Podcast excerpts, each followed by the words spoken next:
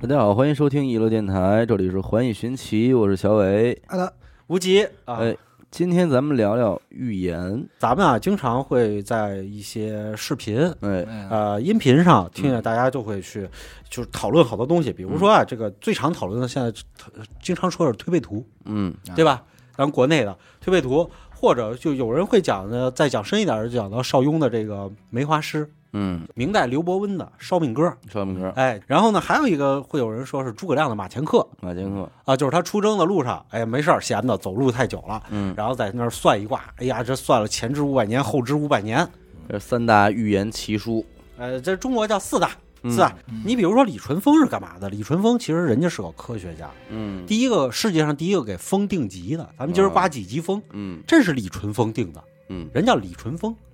呵哎，不会是因为这起的名儿吧？我操，有可能，他就给风定级的，这个比较伟大嘛。嗯刘伯温人家是干嘛的？刘伯温是个政治家，嗯，人家专主业搞政治的。嗯诸葛亮、马前课，诸葛亮也是个政治家，咱们就说啊，政治家、军事家，军事家只能算一点儿，嗯，就自己坐那儿叭叭叭，前知五百年，后知五百年，嗯算完了以后，他能不能算出自己这个六出祁山全部成功啊？嗯，那你就别去了，其实挺逗的啊！你看这个马前课，嗯，一说就是一个特别小场面的一个事儿，你觉得没哎这事儿，没摆什就么这阵事仗儿，，对，就这事儿不是好像不是诸葛亮在家里边儿好沏上茶，嗯把灯点着了，然后好好的，咱们得嗯，给拿着你计算器，写，拿着算盘那哎儿算的，不给是，你写一个，不是，就是这这这日常一聊天儿，叭记下来，你看烧饼哥嗯，朱元璋，对啊，然后烤刘伯温，嗯八早上起来吃了烧饼，吃了一半儿，往那儿一盖，这是什么？嗯哎，刘伯温说的。然后邵雍的梅花诗呢，是坐在这个梅花树底下跟着喝酒，哎，兴致来了，叭叭卜算两卦，咱写首诗。嗯，袁天罡和李淳风俩人干嘛呢？就是说，是不是李世民说推你唐来朝推国运嘛，推一下唐朝国运吧？然后俩人在这，哎，推推推推推了半天，来一个，嗯，来搓个澡，对吧？不是，是推一半天推一半儿，这事儿太隐晦 了。推出东西来了，袁天罡跟那儿推，我操，太牛逼了，跟那儿推。然后李、嗯李淳风过来了，推了那个袁天罡后背一下，说：“哎， 别推了，呵呵该睡觉。说要要不没时间睡”觉，嗯对，推了他后背一下，这么个推推背背图，说这一推背才停止了这个袁天罡的演算，嗯要不然他得一直往后算。啊，那你说大半夜 的，李李淳风跑这儿推这个袁天罡后背一下，什么意思？啊刚别推了，刚子，刚了。 那你不是袁天罡听劝，说不让推也就不推了，对嗯对对，听劝， 这这肯定有更好玩的事儿等着他呢，哎。你知道吗？嗯，就是你发现没有，就是我们现在熟知的预言，通常是一些灾难、凶，凶、吉凶的凶。是这些年来经历过最出名的，就是二零一二年的世界末日世界末日。啊，对，玛雅预言，才会最出名。再早还有九九年世界末日，呃，那对，就是诺查丹马斯嗯说的。对，嗯，最近经常在视频啊，在什么别的节目里都很火的八八万家，八八万家。嗯，还有那什么什么火星那小孩儿火呃不波利斯卡啊，嗯，最近还有一个印度的一孩子嗯，哎叫什么阿兰德，啊，也是还还有美国那瞎眼的那个，美国一瞎子。为什么都是瞎子干这事儿啊？这还不好说嘛？啊你你说看天桥底下算命 的，有几个眼不瞎的是吗对哎对？你甭来你这套就是你两只眼睛瞎了，你才能开用你的松果体来看世界嘛。中国中国这个盲盲人算命，这有一派呀、叫流行感，你 再说一遍，我保证不， 你再说一遍，我争取不乐。就是流星哼感，流行感乐，赶月呃，流行感乐。那月呢？民间聊起来就把这个乐字给省了，说哎，你这桌子四平八稳啊，啊，说拉下来，哎，这桌子四平八的， 不是你说流星感，你知道让我想起什么？嗯让我想家有家有儿女，就流星感啊这事儿，流星感流行感，啊这名字挺挺挺时尚的啊。咱也不知道为什么人叫流星感啊，反正就是说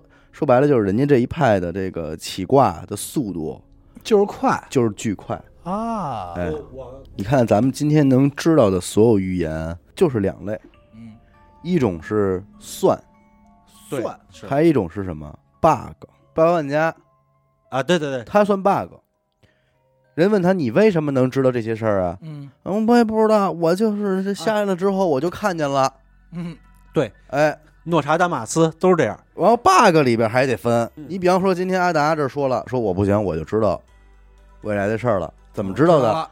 为什么知道呢？你说我呀，就靠这做梦知道嗯，哎就梦里往往我这一做梦，我梦见什么，这是一大流回派。头准是这样，嗯这是 bug 吧？对你解不了。 ，bug 还有一派是什么呀？就未来人嘛，啊啊，未来人穿越回来了，告诉我了，呃，告诉你了，所不是，就是他本身，我阿达说了，我就是未来人，嗯，我未来的，啊，我就穿越回来的，所以我知道未来的事儿。对我五十五岁之前回来的，对，这个比较流行在咱们今天的网络的这个社交媒体上，嗯，就是我是几几几几年穿越回来对的。。但是未来人，你看未来人的这个特点就是不露面儿，不跟嗯你当面说，他就跟这个网上跟你说还凑但合是。那有可也有可能是什么呀嗯？他露面了嗯，但是他呢，就是说是别人告诉我的，哎，这也有可能吗？嗯比如说我就是未来人，但是我说呢，是我一朋友告诉我的，但是未来人回来之后，他也有 bug 呀，嗯，就是他回答不了你特别明确的很多问题。你能哦明白我的意思吗？你明比白方明说，白啊现在阿达回到了三十年前的北京，三十年前北京没我呢，还没他呢。嗯没我呢，嗯嗯但是他能够给那个时候人形容的，无非也就是三十年后我们都用 iPhone 手机、嗯智能手机嗯，啊，手机已经很普及啦，我们都用智能手机。对聪明 手机，这时候过一老太太说：“那我们家那三儿那孩子叫什么呀嗯？”她不知道，我不知道，这不归她管，啊对吧？因为她今天她也不知道啊，嗯，是你不别是这意思说他问我说我们家孙子以后能事业怎么样啊？我嗯不清楚，所以就是这一波人吧，无论是你是未来人也好，还是这个这个做一梦知道的，你属于是很被动，就是别人想知道的，他不一定能说。就是我其实还目前没有接触到有哪些语言是那种特别明确的，啊，特别明确的，对，就很明确的预言。比如说啊，有一个人叫做爱德华·贝拉米，嗯在一八八七年写了本小说叫《回到过去》。嗯这本小说啊，就描写了未来，也就是现在这个时间，嗯，人们上街啊，就是说去买东西那些东西。其中他明确写了一种东西叫信用卡，嗯这种东西的话，直接一刷嗯就可以代表你数字的账户，嗯就给刷出去了是什你么的。那你告诉我这能算预言吗？这算是那种明确的小预言。我觉得不，我觉得这是他未来畅想。嗯，我觉得就是他的脑洞和未来对上了，您看，今天有我们也有无数的人在畅想，以后我们都是机器人啊，或者机器人都会进入我们的生活当中啊。那可能五十年之后，机器人确实在我们的生活中扮演着不可或缺的角色。然后这个时候人拿出来这本书，说你看他预言了，这个我觉得就归类为算。哎，这这是科学的算。嗯，他也是，那也是算。对，那你比如说儒勒·凡尔纳，嗯他的各部小说，咱们说最神的一个就是他登月的那个小说，咱们以前讲过，嗯那简直跟后来的阿波罗登月是几乎就没有什么差别了。嗯，那他当他在凡尔纳一八几几年那年代，嗯他根本就无法畅想这个事情，嗯，就是算出来的。你知道八八万家为什么说它准吗？不就是那个哪个那个世贸大厦那个吗？世贸大厦种种吧。嗯但你知道世贸大厦这条预言，它的当时它是原话是怎么说的？铁鸟撞飞机撞撞撞双子是那个吗？不是，他说的是美国兄弟在什么铁鸟的撞击下，嗯，美国兄弟坍塌了。反正我查到的人翻译的特好，嗯，铁鸟撞双子，众人皆什么皆去呃他大皆灾难什么的。他这这你 说这可能是推背图里边翻译哎，我我别等会儿啊，推出来的我别给你找找啊，那嗯个翻译啊，铁鸟撞双子，众人皆什 么众皆人慌张，什么的 呃行人路慌慌 啊什么的。啊，这这有 啊，铁鸟撞双子， 众人皆丧命， 啊，你这有啊。你看看，你看中英文原文应该是什么 metal bird 哎，啊？是这这 个这听着听着跟杜 甫的是这个《长歌行》差不多了。真行，有点有点嗯文笔啊，翻译问题巴巴老师有点 我文笔，估计应该也是拿毛笔写出来的。哎拿毛笔写的。咱们就来讲一讲这个历史上有没有说像小伟说的这么准确的嗯这种事儿。嗯这个人在咱们的以前的节目里挖过坑，提过嗯汉代的许父。嗯许父其实是个女的，她爸叫许望。嗯秦代的时候当了官了以后呢，她这个闺女啊，出生的时候双拳紧握，嗯俩俩手打开了以后，上头里头发现有一块玉，这玉上有一个伏羲的八卦图。嘿，这个女孩长大一点的时候呢，经常坐在自己家门口，突然跑回家跟她爸说：“哎，爸，准备一下，郡长来视察了。”家里来且，哎，他爸说没听着消息啊，就赶紧准备吧，准备、嗯准备完了以后，梆梆梆敲门，嗯，就来来了，了。来了，嗯哎，天下大乱了以后啊，陈胜吴广起义了，嗯他爸就说：“我是一秦朝的官吏，是吧？这我是不是应该抵抗啊？嗯他闺女说不用，你现在就去招兵买马去，哪儿也别去，就蹲在你这儿别动。嗯过两天项羽厉害了，说让这个许旺那个嗯就是你投降他，他闺女告诉他，这个项羽不是人主，嗯你别看他现在天下全听他的，嗯说他以后当不了这个嗯这个至高的君主。嗯然后他爸就说，那天下没别人了，他说嗯，你找一是叫刘邦的，没有他他他他闺女说啊，有一天这个人会来找你。嗯结果过了几天以后，刘邦正好带着部队离走到这儿，许父就站洞口看了一眼，说，然后打开城门以后，让他爸告诉他，带着咱们全家人到门口。刘邦他们进来以后，扑通跪地上就开始磕头，说嗯爸你就磕。嗯磕完了以后，把他们接进去，最隆重的接进去了以后，嗯然后刘邦他们就说这有点过了吧，嗯 然后完了以后我们什么也不是啊，嗯然后完了以后说给我们看看相吧，请就是请大师，嗯然后这个许父就说坐这儿挨个儿看吧，嗯看完以后扫过去说这四这四个人全都有宰相之才，嗯，以后全能当宰相。嗯然后刘邦说那我呢？嗯，然后他看 看说刘邦这来着，你 太混了。 说你以后这个是人主。嗯然后刘邦一听，这个这个这个这个，据说这个很能算啊，嗯但是您算错了吧？我这一点儿也看不出这迹象来啊。嗯然后完了以后，但是他们挺高兴啊，人居然说我，嗯 谁不喜欢听到开高兴的话呀？哎，五个人就走了，就觉嗯得哎这不错不错。知道马未都那句话吗？啊，历史没有真相，只残存一个道理，就是你按的学了半天《史记》，最后你回到那个时代，你发现满不是那回事儿，是那帮孙子编的，都是编的，发现就是就是蒙人你，就是人与人之间关系根本不是这样的，呃，你就完全不会了，不会，大有大有可能，那是对吧？本身也不是，也没有，也没有，也没有录像机给录下来，哎，你录了都不一定是真的，再演一遍。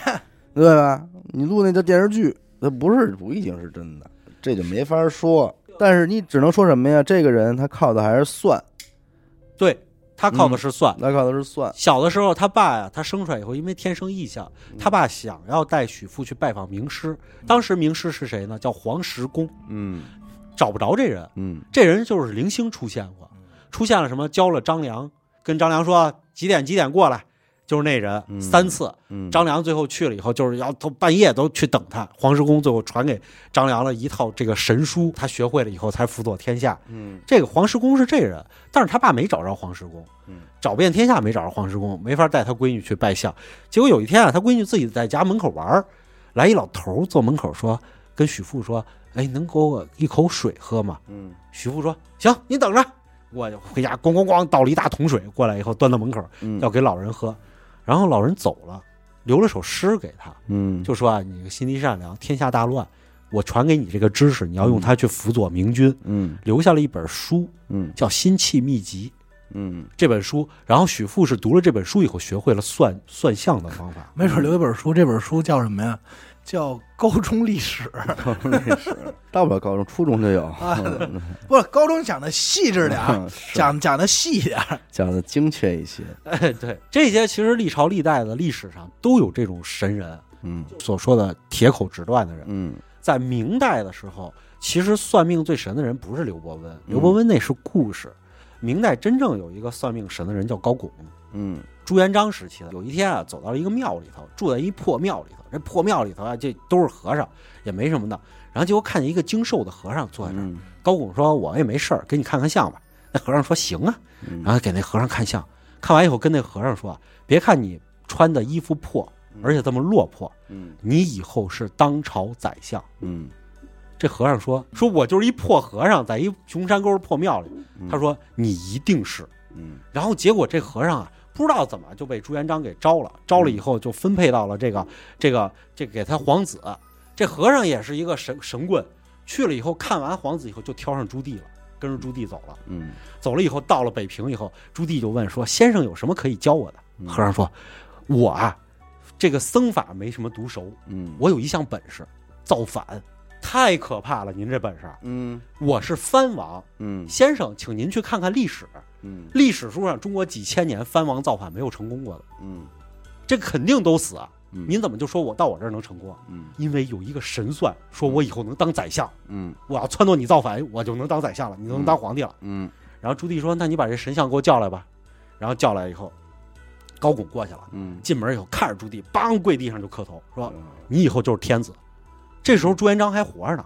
嗯朱棣说：“你告诉我，我手底下就三千人，嗯我侄子那边儿他那儿手底下几十万人，嗯我造反我怎么活？”嗯然后完了以后，高拱就告诉他说：“您应该在什么时间造反？”朱棣就按着他说的，直接打过去了。以后神奇的战胜了几十万部队，嗯得到了皇位。嗯得到皇位以后，朱棣就非常的欣赏他，就把高拱捧上去以后，就让高拱去修史书啊，然后让他入翰林呐、嗯所以高拱是明代历史上著名的一个以算命当上了高官的一个人，嗯，他是真真正正存在的，比刘伯温还厉害的人。即便他是真的，他咱们不能把他归类为预言家呀或者什么，他这是谋略家，出的主意，对他有主意。就是他呢，能用他的经验是如何的去所谓运筹帷幄嘛？就是帮他。在破庙里看见姚广孝的时候，为什么能直接就说出姚广孝能当丞相来呢？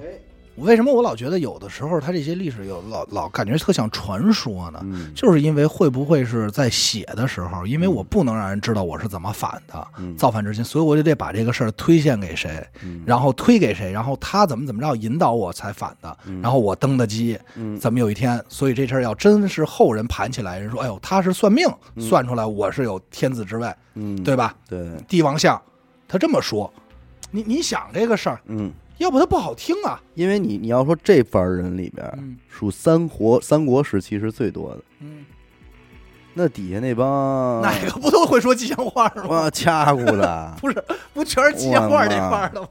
这随便瞪一个，搁今天你这不是吧？因这为都给你算的，因为我想我想，说的就是什么，这人为什么到今天我见不着了？嗯三国时期感觉扒拉脑袋是一个，嗯没有一个说不能算的。为什么这种这门技术和这些人我见不着所了？谓的谋士，对谋士，嗯，对这吧帮人？咱们今天是不是应该管他们叫运营？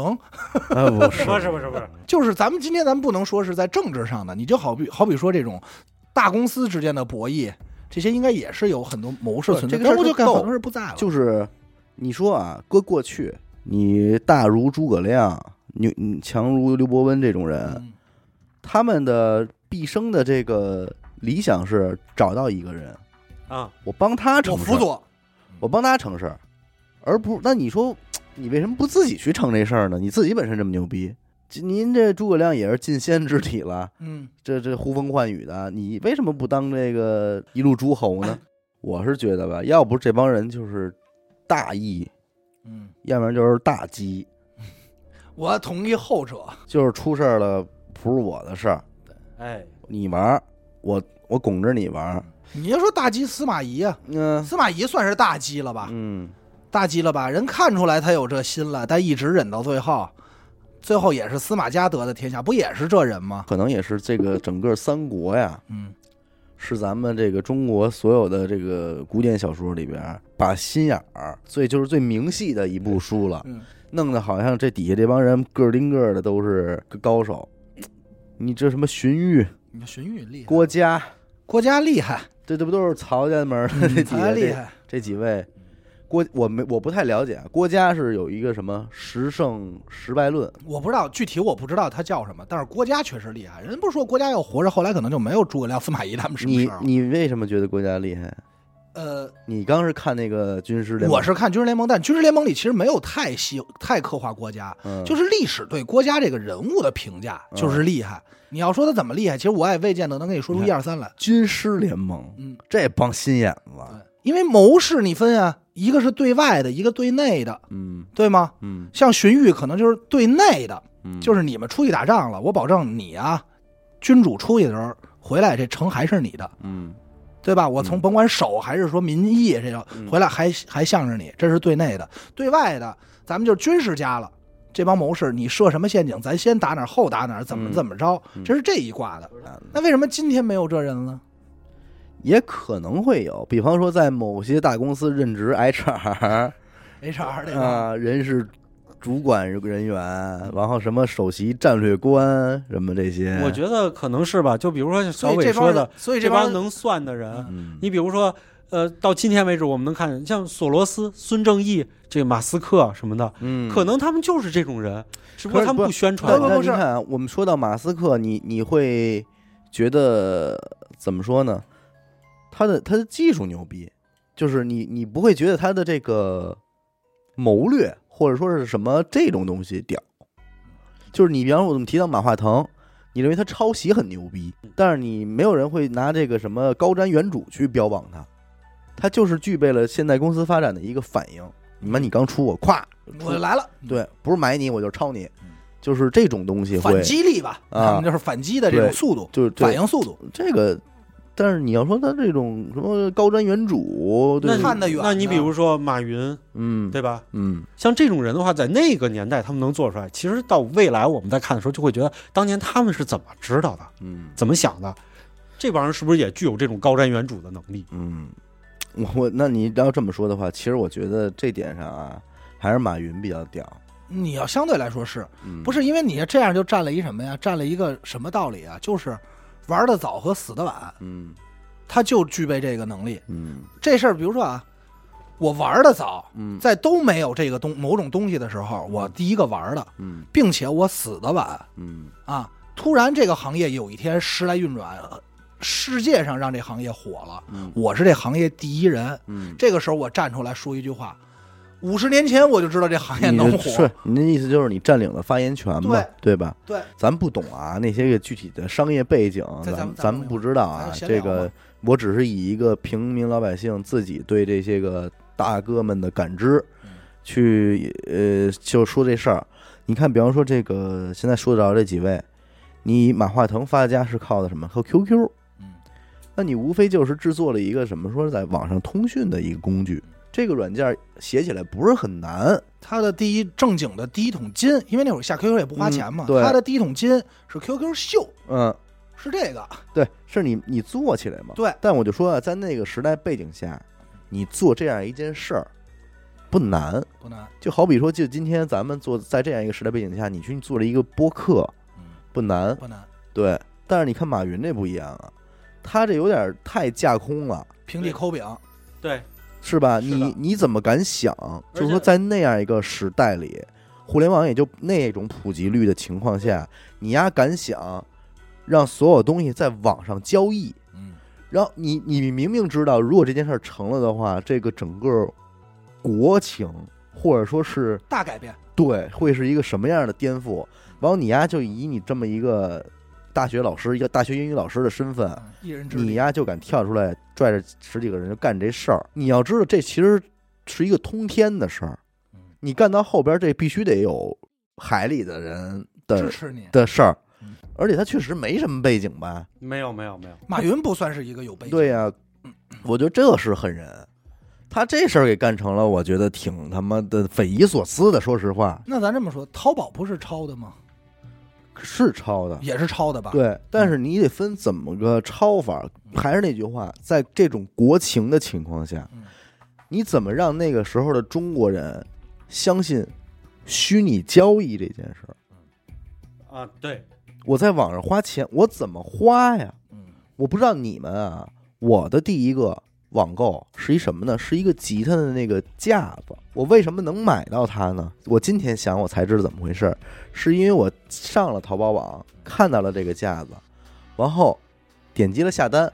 我那个时候特别单纯，我就是想知道一下操作到哪一步，我操进行不下去了嗯，因为我根本没有什么支付宝啊什么这些东东西，但是你发现哪部分都进行下去了，没有，我就进行到了，我填完了收货地址，点击下单，最后到付款了。哦哦，我就这么回事儿，因为我想看看什么叫网购。啊、你想知道钱怎么花出去？哎，然后我就那我没有，你让我绑定什么我都绑定不了，支付宝我也没钱，我也不知道怎么充嗯，对吧？我说那就这样吧嗯，我就搁在这儿了。但是今天我们都知道，你你的订单，即便你没有付款，但是你下单了的话，商家是可以收到的。嗯，过了一小时，我接到了电话，大哥说：“我看您那地儿离我们这儿也不远，说您还想买这架子吗？您要想买这架子，我下班的时候经过您那儿给您送过去然后您在现场支付就完了。啊。”我说这一下给我说的有点，我说其实不是很想买，但是人都这么说了，我说那行吧，这么着，我跟那哥们儿约了一个公交车站，然后呢大大概晚上七八点钟，哎，他公共汽车下车，夸给我，我记着三十五块钱，我给玩了一个线下支付，对，然后给他，然后我把这东西拿走。当时我觉得这东西这事儿挺逗的，嗯你明白吗？就这事儿就只能说是挺逗的嗯。他不因为会成为你生活中你得常见对你肯定不会成为我生活中的，因为我什么？我买之前我看不到这个东西，对，它不像咱们今天对这事儿已经完全了了解了，我又看不到，然后钱我也不知道我怎么给你，所以我就是想说什么呀，在诸多的这种生意人里啊嗯，你比方说什么什么汇源果汁的老大呀，什么这个联想卖电脑啊，都在你的这个可理解范围内，唯独这个马云他干这淘宝这事儿。有点超脱了你这个常识是理解范围内，因为他太这个事儿现在想起来就特别艰难，他是上来要给你葫芦了，要给你洗牌，因为你也知道在，在咱们这个国家，即便你去找到一些地方部门、机关里边儿去跟相应的负责人去阐述，我这个软件儿，我这个网站以后会怎么解决就业问题，怎么怎么着，你告诉我哪个机关的人敢敢去试，不敢。你对怎么吧？你怎么是地方市？这不可能，这事儿太大了。这事儿太大了，人家没法陪你玩儿嗯。他不是说你您买我们点儿这产品，这笔挺不错的，您买 买点儿笔吧。这是你们单位都用我们这笔啊对，，我陪你喝顿酒，你给我办这事儿嗯，你这不是啊？这是一下咱们要推出一个他妈的，对啊，所以嗯国家会改变生活习惯成立成立一个叫工信部的部门，就是为了解决这个问题。嗯工业和信息化嗯这个东西，就是为了解决这个没法推广下去，因为大家嗯全不理解。你们可能更不理解，就是在他零理级解是一方面，他理解不理解这事儿是马云来做。对马云的任务是我来说服你，让你理解。嗯问题在于我理解之后，我敢不敢干？ 你说服我了。咱这么说，嗯比如现在他小伟是马云过来说服我了，我是地方的，嗯我是领导。听完以后，我说挺好，对这事儿啊，咱们必须得等互联网普及了，嗯正经普及，没准二十年以后吧，嗯咱们再说。嗯这想法挺好，我就给他打发了，对，因为我也不敢干这事儿。嗯我也觉得这事儿是挺好，哎呦，想的真方便，我也不敢干。为什么？咱是这么说，这里涉及到一个东西，发货、嗯快递。嗯我不知道你们有没有印象，快递这个行业不是说这两年才有的，嗯那多少年前就有了，对吗？嗯快递这个行业，小时候我印象特别深。我妈单位的时候，比如我妈有时候在家嗯要去发一些工作上的信息和文件，嗯那时候应该那时候就是顺丰，嗯那时候顺丰过来是那是几年我能见我妈叫一次顺丰，而且价格很贵。嗯，然后我觉得哦，好神奇啊，有人帮你送，怎么怎么着的。嗯嗯马路上看见那个，剩下再早是哪儿都是邮局，邮局对吧？邮都是邮局邮政邮政速递寄包裹，寄包裹啊，对吗？E ，EMS 对啊我现在要真是我推广你这个事儿了，你来找到我推广我这事儿，我也想的是，那你这东西买完了，听着很简单，嗯，怎么给你送啊？对呀，然后啊，快递，那么那么那也就是说，我还要再弄一个快递部门，嗯，再规划一帮人专门去给你送这些，嗯，无不可能，牵扯的这人搭太多的了，搭的太那个，这事儿太大了。其实与这个相对应的啊，另外一件事儿就让我比较震惊，也不能说震惊，就比较惊讶啊，但没想到还真成了呢， 就是他妈共享单车。 说实 话，真的，就是这个生意，如果在共享单车真正出现之前，有人跟我形容这个生意，你觉得扯淡？我绝对不信。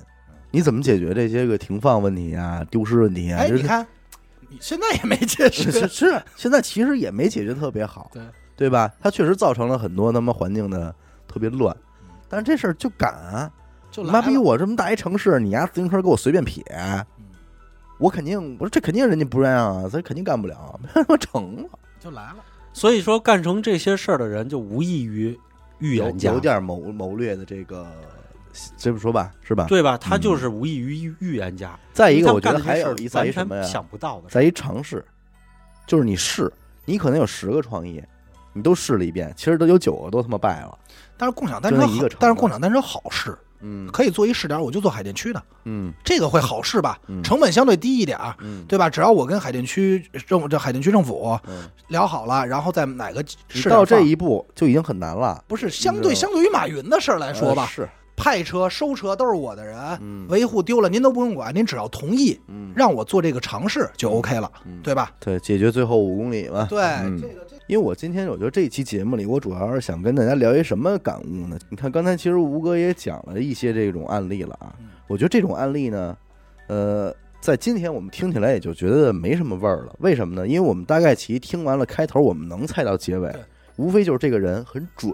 你要么就是这种类似于八八万家之辈的这种咱们说 bug 派人士，忽然有一天我知道了这类预言啊，在我看来特别像章鱼哥在世界杯上选，保罗是吧？对我也保想说这个，保罗章鱼他妈的选那个赢家，嗯啊他中了一个啊又中一个，他就是巧合，也未见得巧，啊没跟你说，就是俩旗子有一个嗯呀，他就放了点章鱼爱吃 的，啊所以那就不是章鱼去预预测的，是哎那这放吃个的那人是预测的。厉害，但是即便是这样的话，现在让您啊说出来下一届世界杯可能会夺冠的几支球队，你也肯定能够说出个大概齐。能行的球队无不外乎就那么几支，bug 这一派的实际上没什么可讨论的，因为他掌握主动权。他知道也就知道了。对你的意思就是吧我比方说，我今天说准了一件事儿，所有人都会来问我：“你操，你怎么知道的？”我可以说我任何原因，睡觉，我看见了，我听见了，我梦见了，有人告诉我了，都可以。但是最终解释权这事儿在我，对，之后的不准的，那再说。我们正常人是否具备预言的能力，且人与人之间预言的能力有没有差别？我觉得是具备的。对吧？其实我们都有一定的预言能力。而且也是有具备差别的。首先，咱们能够明确的一点是，年龄越大，你的预言能力越强。啊，对，相对来说啊，对，相对来相对说，来说啊，相对来说，比方说五岁小孩儿和一个今天三十岁的你，七十三的啊，啊，那你们看事儿的这个肯定不一样。那你说说的这种预言能力是来自于他对嗯生活的经验和对判断。对，常就是识。咱们有就是经验，有一个词叫见多识广，嗯识广特别简单。咱仨在这儿啊，我去全国、世界各地转过一圈儿，哎，回来以后，我看到了一些东西。嗯回来以后，我就可能会说句话，我说我预计啊，嗯十年以后，这项这个东西将在中国也非常普遍。嗯，这很正常吧？对，这很正常。为什么？因为我看见了一个某些行业获得一个发展前，就是前瞻性。哎咱们不能叫不能叫预言，就是前瞻性。前瞻性，我我综合为什么？因为中国人现在的消费能力是什么，所以怎么怎么样。这个东西如果要在中国，它会让我们更进一步，嗯，在我们此时此刻的生生活里，对于“预言”两个字儿的痴迷，到底是在于超能力这一波，还是在于这种能力这一波？嗯对，其实很显然，后者是我们更加在意的事儿。没错，就是超能力那一波，怎么说呢？那你做不到啊，你做不到了，就是就做不是到了。你不是天选之人。而且你无法被赋予这种能力，对就是他会，他无法告诉你你怎么获得我的超能力。嗯，但是后者可能我们是能够共享共的，享的，对，这种预言能力之所以吸引人，在于就是人其实对未未来是恐惧的，嗯，我的路是未知的，我嗯很想知道未来是怎么样，对我就会安心。对。比方说你咱在一桌子里边吃饭嗯，然后今儿人跟你说，哎，一会儿那谁来嗯，那谁也来，嗯你就知道今儿得出事儿，嗯，有，我刚才就想说这个，对不对？就是什么是预言？就比如嗯说咱们在这儿，然后我就说这俩人见面，嗯，别看现在挺好，很有嗯有很有可能有一天俩人会打架，哎，我这就是一个预一言。言，这个预言为什么准？嗯因为我既了解 A，我也了解 B，嗯我很了解 A 的行事作风和性格习惯，我也了解 B，我知道他俩现在很好，但很有可能未来有因为某件什么类似的事儿，对甚至于这件事儿我都能很细细细，就是很细致的说出来，对。对吧？这很很正常。但是你看他，你此时此刻其实就具备一个能力，嗯，如果你既了解 A，嗯也了解 B，嗯你知道他们两个人有可能因为什么事儿发生矛盾的话对，如果你此时候往里边注入这个矛盾点，嗯，必打。就必打了。对。所以这个是这个这个所谓谋略家，这是什么？对这对是操性劲儿啊操可怕之处，啊，对不对？他还不像说咱们去澳门玩骰子，嗯说开大嗯，开大，那接下来开什么？一定会开小的嗯，为什么呢？因为是它不能一直开大呀，对，开一百万年的大，不它现实总有一天会开小的，所以同样谋嗯略家还具备什么？也可以具备，哎，那今天就别让他俩见面了，哎，也可以吧？指了这事儿，指了这事儿，掐住，也这也是因为这种预言能力，就这种能力，很多旁观者在坐这一桌的人里，可能一共有八个人，有四个人都能具备这能力，嗯，因为都互相了解，对，对吧？那那那回过头来来说的话，咱们就说今天这个主题，小伟和阿达，你们两个人相信预言吗？有这种能力的人存在相吗信啊我对预言的相信，更相信更多相信的是经验。嗯我不知道啊，就是你有没有这种感觉？嗯你说算命也好算，很多更多的是经验。嗯，就有些事儿我不知道它为什么是这会样发生。你，看你说算命了，就是在我看来，嗯一个无法在生活中嗯有经验、有情商，就对他的生活智慧不多的人，他是算不准命的。嗯，因为你根本就很多事儿你都不理解，你给你跟人算什么呀？你都不算过脑子，你没你从小没谈过恋爱，然后你去给人算感情去，不相信。那我可以这么说，就是在你的心目里，其实你并不是很相信算命和预言这件事情。这这事儿我来给您您做一解释啊。我先我从这个事儿说，军事联盟里边，嗯，郭嘉嗯，他先是袁绍的人，对，后来投的曹操嗯。曹操一开始不敢，他怕袁绍，嗯，对吧？袁绍势力大啊呀，对呀。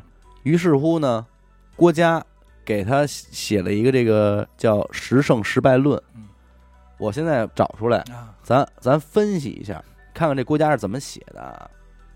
他说：“你为什么您能您能干袁绍啊？嗯第一，袁绍的繁琐礼节太多，您呢顺应自然，不拘泥于这些繁文缛节嗯，所以这是道胜，就是你的道在道这个字儿上你胜过他了，占便宜了，占便宜了嗯。二，袁绍以反叛汉室的动机出兵，嗯而您呢，则以复兴汉室的名义出兵，这是您的义嗯胜于他啊。第三，东汉的灭亡主要在于对下级管理的宽松嗯，袁绍的管理制度就过于宽松，不能产生这个震慑力，而您呢，以言治政，全军上下都依法行事，这是管理上胜于他。嗯，三胜，三胜，袁绍表面上宽宏大量，而内心多疑啊，所用之人也也多怀疑，重用的只有亲戚朋友。而您呢，表面上看起来这个平易简单，而内心呢明察秋毫，用人不疑。一人不用，哎，这个是您在度量上胜他。第五啊，袁绍善于思考，却很难做决定，优柔寡断啊，导致这个耽误这个战机。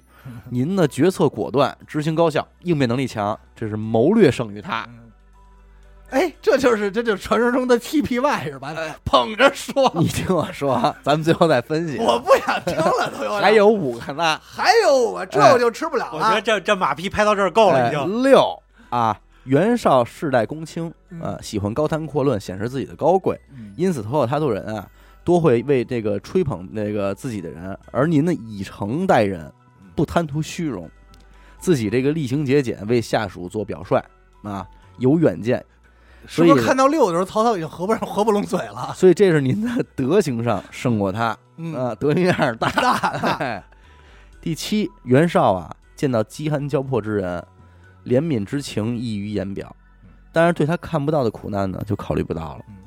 这就是妇人之仁。而您光呢短浅，哎，您虽然对于眼前的小事儿有时也会忽略，但是在大事儿上心怀天下，嗯 是吧？天下百姓都能接济到是啊，啊，所以这是这个仁政上您胜过他。嗯，第八，袁绍的大臣啊，争权夺势，谗言四起，祸乱视听。哦，而您呢，用道义教导下级，不让这种勾心斗角的事儿发生，这是您的明智胜过他。嗯有九，袁绍赏罚不分，而您不一样啊，凡是对的您就这个以礼相待，凡是错的就依法惩办，赏罚分明。这是文治上咱们胜过他。嗯十，袁绍喜欢虚张声势，用兵不得要领啊，而您呢，能以少胜多，用兵如神啊，我军士兵都信任您，这吹牛逼呢，敌这人会儿还都没惧打怕袁你绍呢，怎么对以少胜多去啊？这是攻略上胜于他。哦，这么个给这个十胜十败论，这个十胜十败论啊，呃，被誉为是一个一篇激励文，是太激烈了，就是励志你不的是不敢吗？我跟你说说，你不就敢了吗？嗯，但其实确实是 TPY 啊，咱们俗称的这个前面啊，前面拍马屁嗯，这绝对任谁也给拍舒服了。但是这其中，就是这其中，有用，这番话，他也不是一个没有学问的人、没有见识的人和没有经历的人、没有思考的人能说得出来的。哎，对，因为你，你如果是这样一个人，你无法从这些角度去分析。但是你说，有些时候谋略本身也好，或者说是战术本身也好，不就是在列这些维度吗？那如果我们今天也也同样以这种多维嗯度去量化一件事儿，客观的去量化一件事儿，其实你也能够看清很多东西，就对在于你对你是否会在平时静下心来去好好的思考这对，些事小儿。伟说到点儿上了，就是比方说，我们今天判断一个人嗯，咱们比方说咱们列几个维度，什么健康嗯，这人的健康状况你比如你现在是一 HR 吧，啊，学历嗯，情商，嗯，勤奋，对，自律，嗯就等等等等这些，我们排一个。那你你一下你就能清晰好多。对，然后如果是两个这个竞争对手之间，你就把你们这个行业的所有的这种这种维度，长板短你板一列一列列一下，然后你评你客观的去评价一下，你就自然就知道了你该往哪儿去拔，该往哪儿去摁。有的时对候吧什么叫经验之谈？听经历。比如说你现在是一个 HR，我现在是一个 HR 吧，嗯一堆人找我面试，就有一个人突然站在这儿说：“我说什么学历啊？嗯什么什么学历？”然后一聊就闲聊了，嗯说：“哎，那你当时怎么考学？”他说：“我大学期间还学过什么什么什么。嗯”我如果对他考的这个证儿很了解，我说：“哦，这个证儿不容易。”嗯我就能判断这个人是一个比较自律的人嗯，因为他需要大量的时间放在这上，他才能过这个东西嗯，对吧？然后我就可，然后我就会跟我的上领导推荐，我说这个人可用嗯，他更适合这个职位。但是呢，您看我刚才说这些，无论咱们是罗列这些维度嗯，去横向、纵向的，咱们去分析这个人、这个企业或者这件事儿也好，因为经常咱们其实不是没干过这事儿。对，啊最典型的画面就是你身边一哥们儿说：“哎，你看我跟这妞儿，我们俩能我能成吗嗯，？”那这个时候接下来的这番对话就是一个战术型对话。嗯这姑娘是什么样的人？呃，她会喜欢什么样的？家庭条咱件们怎么如何？嗯做，他会你能能让他喜欢你，怎么着？你说咱这是干一件什么事儿？咱们谋不略就是在谋这事儿呢吗？对，其实其实要是小伟说这个话，咱把这个全都捋去，嗯，跟那哥们儿说，我给你算一卦，啊拿点钱啪往这一甩，然后摔摔摔摔完，哎，你们俩成不了。嗯这就成算命了。没有长算。但是你看，我还没说完，截止到刚才我那一步啊，我说这叫什么呀嗯？这通篇称之为人算，但是最后人算不如天算你看看，又来了。啊，就是什么呀？比方说，咱们今天公司，呃，也别公司了，我闺女现在要嫁一男的。嗯，这男的啊，操，我就给他列这维度呗：健康、学历、情商、勤奋、自律，呱呱呱，都给他列好了啊。这人没毛病了，没毛病，哎百分儿。完人嗯，明天就结婚。结果没想到他妈的出门让车撞死了，叫什么？入让车撞死了嗯，你不知道吧嗯？啊吸毒，没想到，没想到，没想到，没想到，就这种事儿，你通常会感叹一句：“哎，我操他妈的，人算不如天天算。”嗯，就好像说您刚才说那谁，他看见姚广孝的时候，如果咱们用这套东西去套，也管用。就管用不了了嗯。为什么啊？你在你面前坐着的是他妈一个乞丐和尚啊，哎大我哥，搞管用不了吗？管你用怎不么了推算他能以后成事儿啊？你哎，你哪知道那天晚上聊的是什么呢？他再聊什么他没有门路成事儿，，嗯他没有基础条嗯不是，件。嗯我想说的是，你比如你在咱这儿这么聊啊，啊这个人可能今天很落魄，嗯以后是什么，咱们是他是什么，咱都不知道。但是我们确实会跟他的第一印象来判断一个人，这是你所谓的这个维度，对对吧？但是很有可能在聊的过程中，我发现他以前干过什么事儿，嗯或者他具备了哪些人我见过阅人无数一些不具备的特质，嗯这也是能聊出不来，的。但是阿达，你提出了这个问题，小伟就可以回答你。嗯，具备小伟刚才说的那些条件的话，嗯你能成事儿的概率会比一个街边的乞丐要高很多很多。呃呃这么说吧，那你说这个其实我也不是完全不能理解啊，嗯，我最近的一个切身感受，就是咱们现在在做播客，对。由于现在呢，各个的这有人站出来去组织这些什么播客的沙龙嗯啊，这是一方面，就让让这些做做播客的人相对碰碰面儿。再一个就是我们这边的客人里边也会有一些我们的听众也在做播客，嗯，所以呢，其实很难避免的就是去和大家去交流一下做播客过的做播客的想经法验吧、经验和想法。然后呢，在期间你就能够明确感受到，有些播客可能今天都谈得上号，但是你在跟他的一个往来中，你不太会觉得他能做的会更好嗯。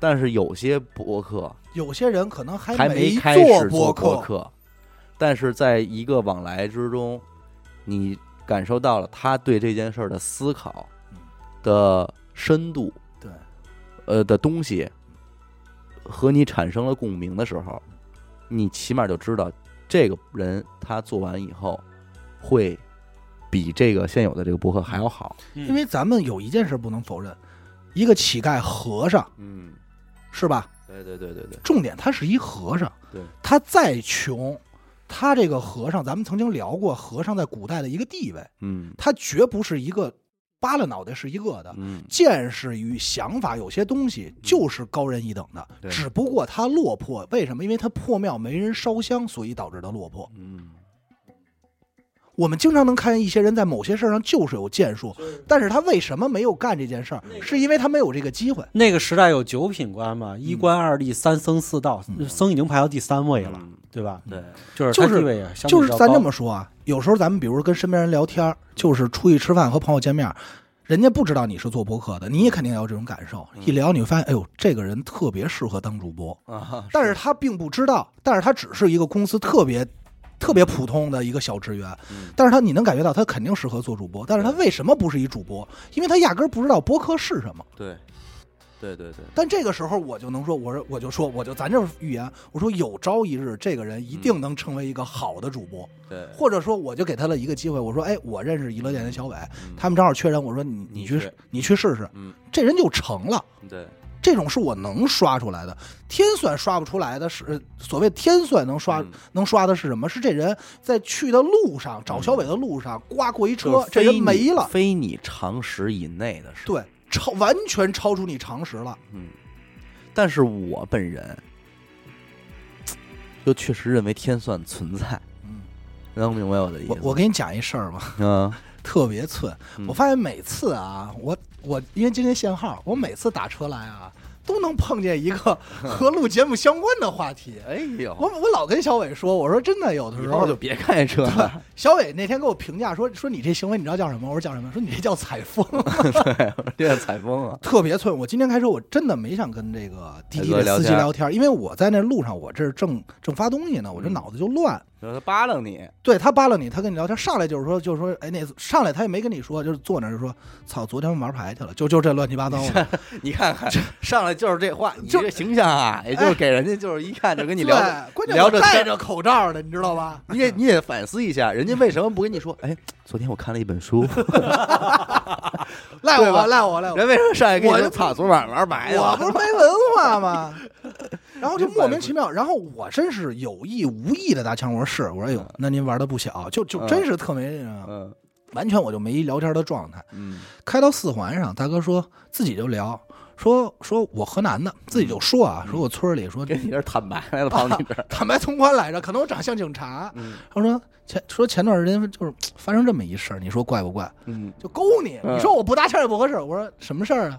人说我们村儿里我一朋友嗯发小，有一天那个说喝酒，嗯农历的这个十月一号嗯喝酒，嗯喝喝喝，呃这这这个喝喝酒，头天喝酒，正好呢他邻居就是整个应该是他房子后前头的嗯邻居，嗯说呀，说是十月六号，说是也是在十月期间，农历的十月期间要结婚，嗯村里就请了一个算算命的，嗯说算算这日子怎么样吧。嗯算命的说你别在这两天结婚，嗯为什么呢？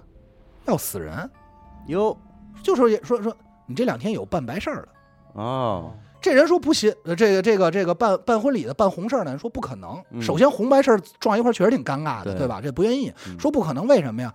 说咱们这个村儿，甚至于这村儿周边的老人，差不没有多了，差不多了，没有老人了，嗯没有说上岁数的办不了这白事儿。嗯正赶他结婚头两天，人办白事儿，就是十月一号，他这邻居喝酒，年纪轻轻，嗯三十多岁，喝死了，嘿一晚上就给喝没了，等于他结婚那天就跟办白事儿的撞上了，啊哦这就算中了。算中这事儿还不算完，嗯紧接着过了，这等于是十月怀胎嘛，嗯这个生了一孩子，这孩子刚出生，这孩子就有毛病，嗯什么毛病不知道，去医院查也也没查出来，这孩子就有毛病。嗯，有毛病呢。最终这孩子啊，在第二年的十月一号，嗯农历的十月一号，孩子没了，嘿，这孩子就没了。所以就村里就传说什么呀？说是他这邻居死的当天投胎，冲了投胎到他这块儿冲的，然后这么一个轮回，啊！那那为么？什么又没了呢？就是不知道嗯这孩子就没了。嗯说你这日子选的不好，你说他是怎么算的？嗯，我就在我我我主要意外的是，这个司机怎么算到你是娱乐电台啊阿达，我也感觉他今儿跑我这投稿来了，你知道吗？ 而且算到了你今天要聊一期关于语言的事对儿。你这，我觉得，我觉得后来我就乐，然后他就说你乐什么？我说没事儿，你就很怪。就是我我个人觉得啊，呃，任何一种算术，你嗯包括咱们现在说他们这个占星，包括印度男孩阿兰德，嗯，他玩的这叫什么费陀占星术，费嗯陀对，他也是看星象，什么土星、木星啊，怎么怎么怎么样啊，？通过这个来来断事儿。咱中国也有，也也是也对一吧？样，但中国还有什么其他的八字，对对吧？它这个这个这个甲乙木啊，乱七八糟的嗯这些东西，它给你做成不同的组合，来形成不同的事儿。你冥冥中就能够感觉到，天干也好，地支也好，它预示的最终还是要映射到你生活中的种种。嗯，就是它会意味着什么？比方说，这代表你的父母啊，嗯啊，代表你的身体健康啊，代表你的乱七八糟官运啊、财运啊、桃花啊，什么什么什么的。但是这种组合，它一定还是在某一种秩序和道理里。所以咱们就在想，整嗯个算命的一套系统，我们能不能把它归成为“规律”二字？嗯，其实是蕴含一些智慧嗯的。这些智慧在你年少时候你不可能知道。在八字里边说财是什么？说正财啊，就是这个男人的钱。嗯钱，对吧？它是很顾名思义嘛。但是这八字里边还有一个什么那叫什么呀？叫正印。嗯正印哎，这正印又比作是这个男人的母亲。妈，哎，所以人就说啊，呃，可是啊，正财克正印。正啊财就是钱，克妈，哎，对，就是这意思。所以说你好像说，你只要是你这个正财钱多了，对你妈不好，那这个正印和正财之间的关系，正印不克正财吗？不克。哎，正印就是被克的那个。就被克那个，哎，哦对，只有他被克的份儿。你要说正印要克克别人去，所以说这个就是一个八字里边儿，反正人家就是这么说的。哦你也不知道，道为什么人最初就开始这么设计。那就啊反正一是开始就这么就就知道这个。那就是说就是说，如果要是希望你妈身体好，你就别有钱 这个咱也不能这么说，是吧？啊嗯，不然你不没有钱，你怎么给你妈 瞧病啊？是是是，都是对啊事儿。所以我就想说，它实际上是一种规律，嗯但这个规律特别逗。有的时候我说跟眼界很有有关系在哪儿啊？嗯，我把一东西放到无限大，嗯放在你面前，嗯我问你，我说小伟，你看啊，嗯红一片，嗯这个纤维似的，全是这个什么线粒体啊，全是这东西。我问你这是什么？嗯你不知道。嗯我说你好好看看这东西，你认识红的一大片，絮状，你不知道。嗯我再放小点儿嗯，看明白了吗？说，哎，你就该问我了，是不是这个？是不是那个？是嗯不是不？我说，再等着啊，再放，最后放到最最大，你退出看啊、西瓜，嗯你能明白哦，这是西瓜，所以刚才那黑的是籽儿，嗯所以这是什么？那是什么？啊就是说，如果你站得高，你把这规律摸透了，好多东西就是能天算，就是能算出来的对。嗯历朝历代运势各方面都有规律，没有人一直用你的话说，没有东西一直处在地旺。我就是觉得什么，所有的这个这个八字里边儿嗯，它设定的这些个制约度嗯，是一种智慧。智慧。所以为什么好多这种呃研究易经的人，研究这些八卦的人，按理说他们应该很会算命啊嗯？为什么你们讲课最后他妈都讲这个什么易经中的人生智慧，去讲这些处世哲学？反为什么不给大家讲讲怎么算命啊嗯？就是因为这个，我就觉是得大家最终学学学学学到最后，发现的是这里边的这种人人与人之间，或者说处世之间的这种道理，嗯而发现这些这种规律能够运用在任任何何嗯地方，所以这这留下来了嘛。嗯所以学到最后再成了这个。你看，人家说了，八字里偏财啊，偏财有两种，一种是你的什么，呃，烂桃花，就是妞儿；明白。再一个就是什么，你的这个创业的这些钱，你这种东西你很就有占意一思，个，嗯，你不你说你最近桃花特别旺，今儿老老身边姑娘多，这阵儿你挣不着钱，嗯。你说这，你说这事儿啊，这事儿都特别有意思。嗯，如果你只说了偏财是嗯妞儿，你上来就跟人说啊一句话，你妞儿多了嗯，你没钱；嗯你有钱了没妞儿嗯，人过来根本听不懂。嗯为什么？他觉得这俩东西没关系嗯，但是因为你看了，你理解了，就跟蝴蝶效应似的对。蝴蝶你就会把中间所有的步骤全省了，只说俩结果，这俩结果就是不相关嗯对。但是如果你把中间的说通了嗯，这事儿就一定相就关，赚出来哎了，就转出来了。它是这么回事儿，就是小伟刚才所谓的人算，也就是说我们能够看出的这个东西，对其实在今天来说，人工智能就可以算了，比你对算对的好。对，但是天算是什么？就是我们人类大脑比人工智能高级的地方，叫嗯模糊算法。但是您看无无个可怕的可怕在，很有可能以后电脑是可以天算的。呃，真的是有可能了。嗯就我在我我就是在想，为什么活得越久的人，他的经验就比活得越少越小小的人就是丰富丰富。如果人类有无限的寿命嗯，是不是就能成仙？因为他是这意思。对吧？那我们想一件事儿啊，当然了，咱们所谓的成仙这个人，不光活得久，他还得他还要出去去看啊。嗯他你说天天在家就忍着对也没用。那如果我们试想一下啊，电脑我有一个巨大的内存，我把每个人的人生经历，嗯就是反复的像视频一样从脑中提取出来，嗯输入就变成一个信号输入。我的输入了，小伟输入了。当他把地球上所有人都输入了以后，你告诉我，这台电脑难道不能进行天算吗？嗯，是可以的，当然可以了，它就能总结归类了。因为特逗啊，马云就知道杭州女人胸最小，嗯，啊，因对。为大数据大数说据了这儿买的号最小。我对我们今天为止，我们看到大数据给我们统计出来的这些东西，都好多都是突破我们认知的东西。嗯对，其实这就是天算，但是你看啊，马云说了，杭州女人胸最小嗯这件事儿，这就是两极的事儿。所有人都会想，他凭什么能说这句话？这算难不成是他预言吗？嗯还是基因学的问题？从这儿想，人家最后是你买内衣，所以知道嗯杭州女人胸最小。对，对比如马云说了啊，阿达的屌最 大，哎呀，对吧？为什么？没 准我投我下单系统的，系统 bug，系这 统系别他妈统让我踹你 啊！系统 bug，你说你这露脸的事儿，你得顶我，你得帮着我说。 有有有要，帮着在在嗯这块儿从，为什么为什么说这个呢？为什么说这个？就是说、啊马云说了，说阿达的屌最大，嗯，是吧？哎也是事实、呃呃，啊。原因大家可能都认为是不是马云见过？不是，就是因为我淘宝买的内裤大，大对吧？你这就很有可能，对不对？只要我们的计算机芯片速度够快，我们只要统计的人生数量够多，我们就可以实现。这也是我们最后埃德就是埃德加凯西说的这个，他之所以能够去做这个预言，是因为他统计了九千多个人的人生，嗯，然后做了一个精准的。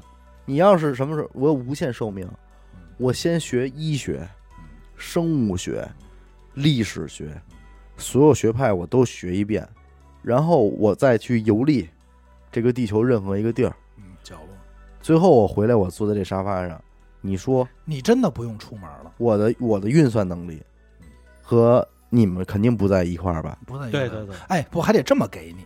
你不能光有无限的生命，咱们试想一下，什么叫什么什么叫你成仙了啊？嗯平行世界，你能回到过去，并且你每次回到过去，你都能拥有当时这一世的所有的记忆。嗯，你活到三十，回到过去，回到三十年前，然后再问你选专业，你可以不用选音乐了。为什么？因为音乐我你学通过了，了，我学过了咱，就说你通了嗯。小伟说：“我学学历史吧。”再回一世，历史也通了，怀物学物理、学化学。等他把这一世都满足了，他要学的以后的时候，小伟三十岁坐在这沙发上，你告诉我，他还用出门吗？对，他不用出门了，一切都在鼓掌之中对了，。不用出门了。所以到今天为止，我们的人工智能当出脱离了支持向量机技术，进入到了这个现在的就是说神经网络技术以后，嗯真的有可能在有一天，他们就能像预言家一样进行天算。对，因为你想，电脑可是能知道你为什么被车撞死的，对对对对，对 吗？全球定位系统在人脑子里呢。你说一个人坐这儿，他知道现在门口过去几分钟过去一辆车这事儿，你怎么弄啊？而且听说，听说最新的技术来说的话，因为人的面部表情，五千多个面部表情其实是反映你内心的。嗯而且现在最新的技术能够定位你的面部表情，知道你现在的心情和你的想法。你看，在你可能都不知道自己下一步要做什么的时候，你的电脑都会知道。就像我们今天，你可能都不知道自己你需要买什么，而淘宝就会告诉你你该买什么了一样。即便是这样，有朝一日我们都有具备了一些预言能力，嗯但是最美妙的东西就是偶然。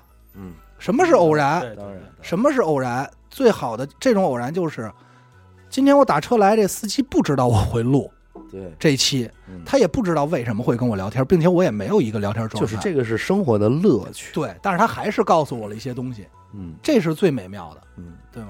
嗯，对啊，所以那最后又又回到了说什么难得糊涂啊这些话。所以那些为什么看得越明白、推得越远的人，看得越高的人，最后说了一句“难得糊涂”，然后嗯你，然后我就骂着街，我说“废他妈话”，因为你都到哪儿了？对，确实，因为你现在作为你一个成年人，你太能够意识到很多危机嗯了。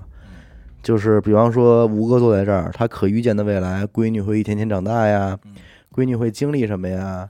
她要嗯闺提女前会结婚啊啊，会结婚啊，可能会谈恋爱啊，会会学习的紧张啊、压力啊，这些都在他的这个预测范围内，嗯也他都可也以称之为预言。所以他都需要为这些预测去提前做准备。对，包括这个，他会甚至会会想我的闺女在哪个人生阶段会不会有这种情绪啊？我应该怎么疏导对那种情绪啊？什么什么这，所以一下你就疲惫感就上来了。对对对吧所以这个事儿就特别有意思。吴哥可以跟他闺女说，有朝一日闺女长大了，嗯他跟闺女说：“我可以预言你，你的初恋男友不是你结婚对象。”嗯吴哥可以说出这句话，但他姑娘肯定不信，对，对吗？对这结果这在多美妙！嗯结果在发生了以后，他就会觉得像个预言家一样，精嗯准的说出了这个话说。出来，但但是其实这是来自于经验。经验，但是也有可能，什么是漂亮的偶然？就是真的成为了他的结婚对象。哎，无论几经周折，没准中间又分手又怎么着，但最终俩人还是走嗯还在是一结起。婚了，哎，这是这往往才就是初恋俩人分手之后，一各自交了一百多个 恋爱，然后回来结婚对。，其实往往这个才可能是生活中最最美妙或者我们最期待的一些东西。嗯，对，所以我们不想知道未来发生什么，嗯我们只需要像凯西说的似的，你做好你自己，去努力就好了。嗯，千万不要知道自己的未来。我就是觉得人还是有的时候不能陷入在某个环境里，就是刚才咱们说那个多重维度，就是有些时候当你凌乱的时候，你把什么还是那句话，你把什么身体健康啊，列点呃，不相干的，就是其实不是不相干的，这些东西其实都十分相干，就是看似不相干的。呃对，只不过它暂时没有那么凸显的时候，所以你可能只为了这一一系列维度中的其中某一个维度嗯再去看的伤心啊、烦恼啊、忧愁。但实际上，当你再往后退一步，你会发现，其实有或许其他的那些点，你也应该去在意在意了。嗯，对，而且往往有的时候，我们会因为某一个点，比方说自律，哎呀，我怎么自律就比不过他呀？我一直跟他比自律，比自律，比自律。但其实你不知道，你在其他地方都要高过他。对，别为这种东西给给那什么。用我们老师画画老师告诉我一句话，就是那会儿有时拍着我嗯说说阿达，你退后看看，嗯，对，退后看退看。后看看，真的是退后，为什么？因为当你有时候画东西就卡在了一个呃点，没错。一直就你就觉得我这块我怎么就画不好？他这个我为什么能有直接感触？嗯哎，他说了，这一画儿你可能画一特大的画儿，嗯三米乘五米呢。对，你画的时候，你不可能离他妈十米去画，你只能离他说伸手就能够着就是五你就得离他两拳去五十画，公分。那你画着画着你，其实你就光顾着抠这他妈的这五十公分了，但实际上你往后退退，没准这儿已经冒了。对，而且没准这已经不重要了。对，就是这意思。跟那个这个跟你说编曲混音的人嗯不是也一样吗？反复的抠着这一小节一一小小节节一小节，您先放一遍听听吧。一听发现哪个小节都挺精致，放一块儿什么都不是，对，很正。嗯行，我那今天在节目最后啊，嗯，就是我也这么我也这么大了，经历了这么长的人生，我要呢预今言一天下来要预言要了要预言一下，我看看你们能不能反驳我啊！哎，我的预言是反驳你， 我我太给我吴我哥觉得面是娱乐电台可能会成为全国这个脱口秀播客里头最做的最好的一批电台之一。嗨，那这您净说已经发生 了，胡 闹，哎呀，胡闹，顽皮，完品，让您预言，不让您说过去， 说让您说总有结用的您也是被人总总结结了总这结是挺完言了。行啊，那个咱们在嗯这个最后还说一事儿啊，从今天开始呢，咱们的这个公众号啊，就从之前的这个娱乐 FM 啊嗯，变更为这个娱乐周刊了，改了一名儿。哎嗯，也是从本周末开始呢，就是在今后的每一个周日啊，娱乐周刊这个公众号都会推送一篇文章，以此呢来弥补这个音频形式无法分享给大家的图文内容。啊，啊。同时呢，文章内还会包括一条啊关于咱们主播日常生活的一个 vlog 短片。啊，vlog，所以呢，还没有关注咱们这个公众号的各位啊，应该就是赶快出手了啊！老用户就不用动，因为只是你这个之前那个号改名了嘛。对对老用户，我刚才试了一下，就是你搜一下，嗯，它就自动更新了啊对更新成娱乐周刊了。对哎对，就就这么一事儿啊。行哎，感谢您收听娱乐电台，我是小伟，来来，无极，哎，我们下期再见。再见。见